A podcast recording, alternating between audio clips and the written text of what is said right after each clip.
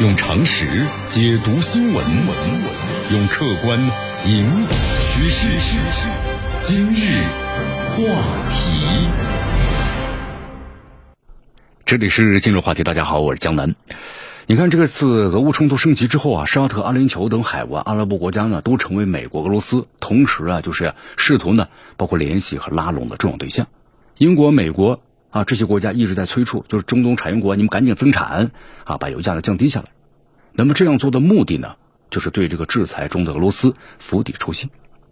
你油价一降，那俄罗斯本来量就要减产了，减产了，那就是你就没有更多的这个利益收入了。但是沙特等国的反应啊，不太积极啊，呃，是增产了，但是很少很少，也没有把国际油价呢拉低，对吧？这油价就不断的上涨。俄罗斯外长呢，五月份先后呢访问了有阿曼、还有巴林、还有沙特阿拉伯等等海湾的产油国之后，那么原定呢本来是六月份的拜登的第一次中东行，后来被推到了七月中旬。你看这个美国呀，内心很焦急，但是呢又没办法，只好呢放风说说沙特呀，在过去你过去的八十年的时间里，那么始终是美国的战略伙伴，历任的美国总统也都已经曾和这个沙特领导人会晤。你看这个美国给沙特面子吧，给面子啊，也要维持俄罗斯的。合作的这个里子，与沙特为首的海湾合作委员会呢，他们的做法呀，就有点耐人寻味了。你看，在这个中东战争期间呢，沙特等产油国成为是影响世界政治经济格局的一个变量。你看，半个世纪之后啊，这些中东产油国呢，又成为新的变量。你看，他们现在呢，是以一种呢不卑不亢的姿态捍卫自身的利益，甚至呢，有的从这个学术层面呢开始谋划后俄乌冲突时代的粮食、军事还有这个科技等方面的自给自足。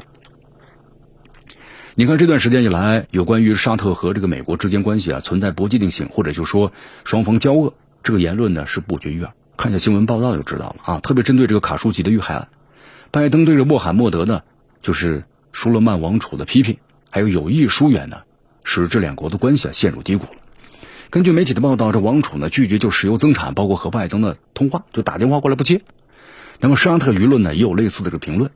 其实咱们分析一下啊。呃，包括呢和沙特一些政治分析人士，就通过他们的交流情况来看呢，所谓的交恶，其实就是一种呢表面问题的过度的解读。你看，有沙特分析人士表示嘛，沙特政府呢所奉行的是价值观的这个外交理念的，美国民主党的政府历来没有什么好感。啊，最近一段时间吧，双方的关系呢表面上就有这个有裂裂痕了，那么这个呃，这是一种的现象的延伸。就在沙特看来呀，造成这种的缝隙不断发展的更深层次的原因，就是沙特呀越发的认识到，美国在这个中东的政策呢，那是厚此薄彼，它不具备的稳定性还有可持续性。而且你看最近这几天，沙特这个海湾研究中心的这个主席啊阿卜杜勒阿齐兹啊萨格尔呢，在沙特的新闻电视台的一档节目当中啊，就是表达了对美国政府啊非常不满啊这个。罗列了，比如说像这个奥巴马啊，还有特朗普，还有拜登三届政府，他们对伊朗的核问题采取的立场，而且总结了一下美国的四宗罪嘛。第一就是，呃，既改变了既定的政策，违背以往的承诺的是美国，使我们无法谈判的就未来的走向。那么沙特奉行的就是一个稳定的持久的政策。沙特和其他海湾阿拉伯国家一道，迫切需要了解的美国政策。那么针对以往的承诺，特别是事关地区安全的重要领域所做的真实立场。还有就是美国国会啊，在对外军事的问题上呢，给以色列是特殊待遇，但是给沙特等国呢有很多障碍，还要试图阻挠啊，比如沙特实现的军事装备自主还有自足的战略意图。那么第三呢，这美国对当下海合会的国家的政策属于是战术而非是战略层面，体现在美国急于的要求是沙特你赶紧增产石油，在俄乌冲突当中强烈谴责俄罗斯，那么弱化同中俄的关系。那么第四呢，美方是口惠而实不至。你看，特朗普在上任伊朗的访沙行程中啊，做出了承诺：如果沙特境内的石油设施遭到袭击，美方就采取反击措施。你看，在之后一段时间里呢，沙特遭到过也门胡装、也门胡塞武装的袭击，但是美方有动静吗？没动静，啊，就言行不一致。啊，所以说这这次拜登的访问沙特本来是六月份，但是后来呢？啊，因为俄罗斯先访问了，所以说就怎么样呢？把行程推迟了。但是呢，最近两国呀还是有高级代表团，啊，互相的这个会见，双方修复关系的意图还是非常明显。沙特和美国之间呢，我们说，那么正在的合作也在继续着。你看，包括像对伊朗，包括还有构筑海湾地区一体化的防空系统。那么现在，美国和沙特为首的海合会还是保持着高频率的互动和交流。你看，其实在这个二零一八年到一九年呢，其实大家看一下当时这个沙特，沙特呢，我们说它被美方呢已经是深耕了有数十年了，所以说美国在沙特影响力呢，不会因为最近一些事儿就马上就断绝了，不可能断绝的啊。呃，美国在沙特影响力非常大的，在沙特等海湾国家主流认识呢，呃，在他们历史当中，就美国是世界就是一流的大国。那未来时间还是这样的，你看，包括沙特的很多青年谈论美国的时候，他们直言了，说美国呢就是我们出国留学留学的这个首选地。也包括在他们的很多沙特学者所办的家庭商量当中，那么期间有美国的科研人员呢，以流利的沙特方言阐述美国政府的就对待沙特的政策。那么在座的很多沙特学者呢，好像都似乎习以为常了，啊，就认为这美国呢，那么确实是他们所向往的这么一个国家。啊，尽管呢耕耘多言，但是我们说了，美国和海湾地区盟友体系的逐步弱化，这个是大势所趋。你看，从特朗普政府到拜登政府啊，沙特民间的对美情绪啊，经历了一度的之前很亲近、很关注，那么到现在呢，逐渐逐渐有点疏远了，到无所谓的明显转变。啊，也不乏呢有这个民众因为不满对这个美国呀、对沙特政策，而在社交媒体上呢称美国就是这个骗子，拜登是骗子。那么对于拜登政府而言的话呢？现在这个民调呢持续低迷，那么中俄相继强化了和海合会国家的前提之下，可能呢会清楚的啊，必须要弥合和沙特的这么一个缝隙，修复呢和整个的海湾国家，包括沙特阿拉伯在内，那么这个事情，当然这个要修复的话是费力而且不讨好的无奈之举呀。你看现在这油价在不断的飙升。那么，拜登三月初啊，向沙特和阿联酋这两个中东的主要产油国呢，寻求帮助，但两国领导人都没有接这个美国总统的电话，所以美国媒体后来就判断嘛，说美国现在和中东产油国有点渐行渐远了，啊，其中这个拜登政府呢，就拒绝把也门的胡塞武装列入恐怖组织，那么这是可能让沙特阿联酋不满的原因之一，呃，还有一些海湾国家呢，还认为就美国呀，呃，试图重启伊核协议，这个做法呢，对他们来说是有利益损害的。呃，还有就是沙特和俄罗斯多年来一直主导着这个欧佩克加这个欧盟，那么共同的来控制能源生产，就也可以控制整个市场的价格。你看，沙特能源大臣在三月二十九号就表明嘛，欧佩克那么将这个加呀将把政治排除在决策之外，就支持稳定的能源价格。那么沙特对拜登当局的不理睬这个策略啊，那么俄罗斯在俄就是俄乌战场上，还有和西方博弈这个砝码上呢，那增加了一些筹码。就沙特呢，我不理不睬，对吧？我把政治抛出在外。普京政府呢也感受到了，就是沙特和美国之间有这个，啊 我们说了有一些问题，那对他来说是难能可贵的机遇啊，所以他尽快加强啊和沙特政府的一些务实的联系。其实话说回来啊，咱们在这个回顾一下中东这个战争啊历史啊，你看从一九七三年第四次的中东战争爆发，